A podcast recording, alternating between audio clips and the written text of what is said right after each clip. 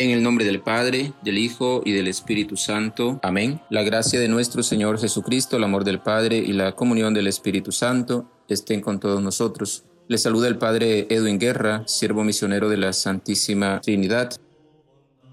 El Evangelio que vamos a meditar en este día está tomado de San Marcos, capítulo 6, versículos 45 al 52. En aquel tiempo, después de la multiplicación de los panes, Jesús apremió a sus discípulos a que subieran a la barca y se dirigieran a Bethsaida, mientras él despedía a la gente. Después de despedirlos, se retiró al monte a orar. Entrada la noche, la barca estaba en medio del lago y Jesús solo en tierra viendo los trabajos con que avanzaban, pues el viento les era contrario, se dirigió a ellos caminando sobre el agua poco antes del amanecer, y parecía que iba a pasar de largo. Al verlo andar sobre el agua, ellos creyeron que era un fantasma y se pusieron a gritar, porque todos lo habían visto y estaban espantados. Pero él les habló enseguida y les dijo, Ánimo, soy yo,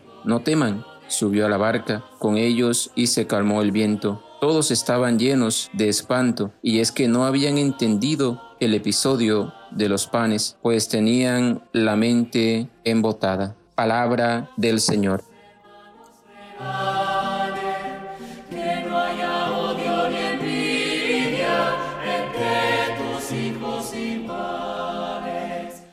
Hermanos y hermanas, en este día quiero compartirles algunos puntos que yo creo son importantes para cada uno de nosotros en nuestro caminar de la fe. El texto de hoy se conoce como la tempestad en el lago. Primero, Marcos nos informa de tres travesías en el lago. La primera de ellas la encontramos en el capítulo 4, versículo 35 al 41. La segunda en el capítulo 6, versículo 45 al 52, que es el texto de hoy, y la tercera en el capítulo 8, versículos 14 al 21. En cada una de ellas los discípulos entran en crisis y Jesús aparece siempre como el Salvador, pero como sucede siempre, los discípulos no lo entienden. Segundo, las tres travesías hacia la otra orilla están llenas de simbolismos. Jesús nos acompaña en nuestro camino a través de las tempestades de la vida y nos regala la certeza de que llegaremos con Él a la otra orilla. Tercero, tras una larga prédica, Jesús da la orden de llegar a la otra orilla. Se ha hecho de noche. Cuando Marcos habla de la tarde-noche, piensa siempre en el asedio de los demonios. Cuarto, en el texto se muestra que los demonios levantan la fuerza de la naturaleza contra los discípulos. La fe de Jesús no se deja impresionar por estos peligros, por la tempestad, por la oscuridad. Él tiene el poder de dominar el mal, de todo aquello que asedia al ser humano y lo quiere destruir.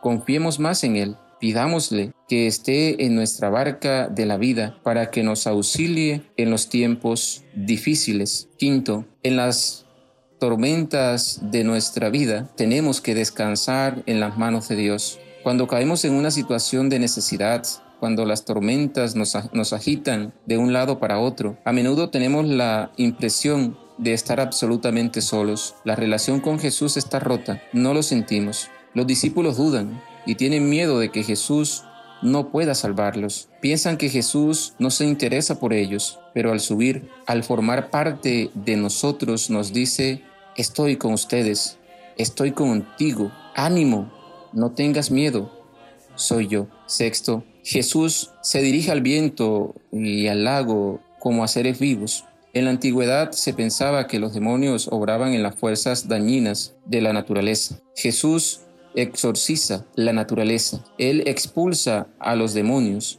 de los elementos de este mundo. Séptimo, Él no solo es Señor sobre los demonios, sino que también domina sobre la naturaleza. Su palabra obra en la creación y dice el texto, y sobrevino la calma. Cuando Jesús se levanta en nosotros, aparta las tinieblas y estamos abiertos al misterio de Dios que habita en nosotros. Y finalmente, el texto de Marcos presenta a Jesús como el que nos ayuda a superar nuestros miedos. Que la gracia de Dios nos bendiga, que la gracia de Dios nos acompañe. En el nombre del Padre, del Hijo y del Espíritu Santo. Amén. Feliz año 2022 para todos. Feliz miércoles. A los que sufren paciencia y a